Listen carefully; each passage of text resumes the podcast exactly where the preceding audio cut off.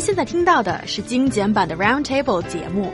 想收听并下载一小时完整节目，请关注我们的微信公众账号 EZFM Roundtable，然后发送关键词“完整版”获取下载方式，或者直接下载轻松调频 App。Yeah, you know, even in He Yang's example, 70% is not 100%. No way. And I think that what we'll find years down the line, because psychology is so interesting, I feel like something we don't know a whole lot about, is that people, this kind of stuff does sit on maybe a spectrum.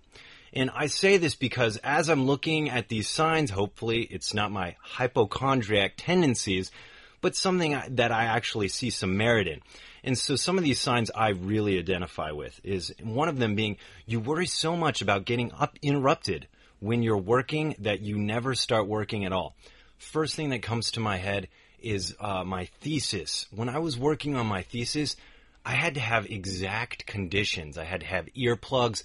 I could not have anything pulling me out of the studying that I was trying to do. And it, it made it hard because I wouldn't start my project or my thesis under under these wrong conditions. It had to be perfect conditions. So it made my life really hard just to get something like a project or especially my thesis done. Mm -hmm. That is very interesting, Ryan. Mm, you are revealing so many sides of you to us. In comparison to you guys, I'm just free as a bird.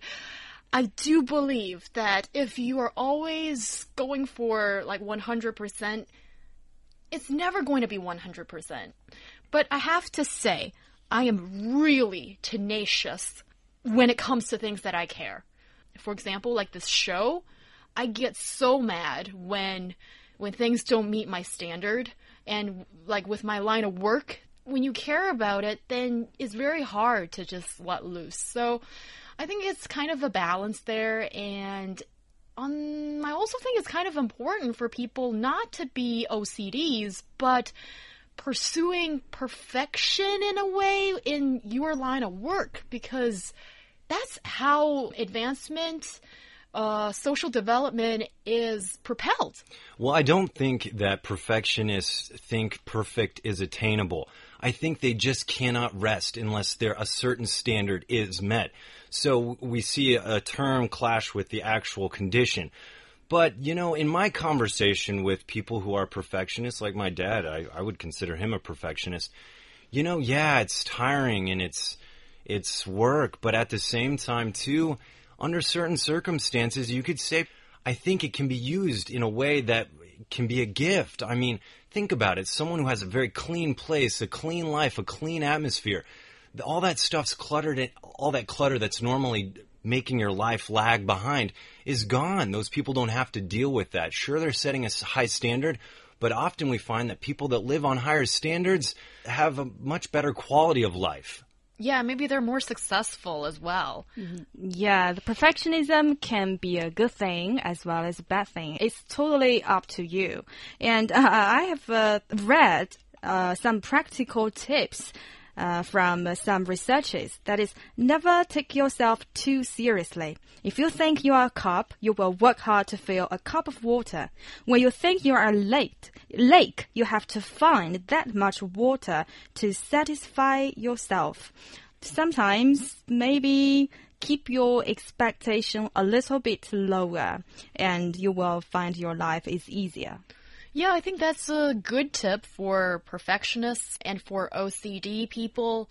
You should definitely go get professional help if that's what's needed. Because I think when it's a disorder, if you don't go seek professional help from a doctor or a psychiatrist sometimes, then I don't think you can make your situation better.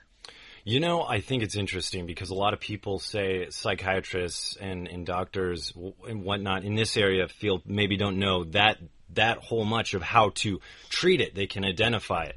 For me and my personal belief when it comes to something like this is we're all mentally different. We'll, we'll find that we all have certain problems and certain things that are good and bad. And, you know, I, I know that everybody has these differences in, in how their brain chemistry works.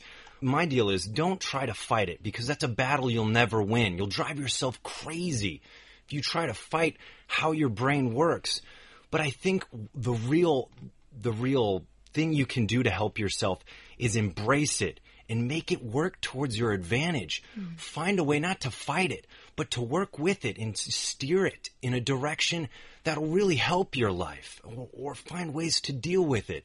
But the fact is, sometimes this is just how life is, but I think with a little bit of embracing yourself and not seeing it as necessarily a huge problem, but something that can help you will help you overall in your life and especially being happy. Oh yeah, right. That is so comforting. It's good to build the capacity to tolerate a little bit of uh, less control, and that makes life easier. Yeah, and I feel these days often the words uh, perfectionist and also OCD in, has been used in such a loose way that I think it's abused mm -hmm. that a lot of people, when I look at you guys, what you do, and I think you have the audacity to say you are a perfectionist, you.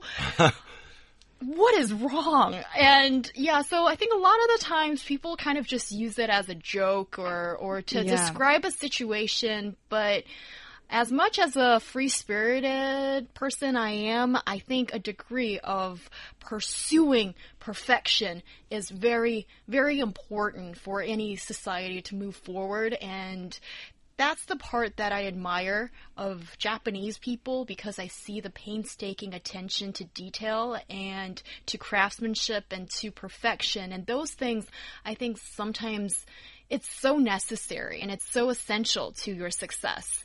Uh, that being said, but let's comfort the little OCDs out there and uh, real perfectionists out there that nobody perfect is cool and nobody cool is perfect. Aww. So maybe perfection isn't the ultimate goal, but it's making yourself better. And there's no such thing as normal. Everybody's different. So don't ever feel bad about being who you are.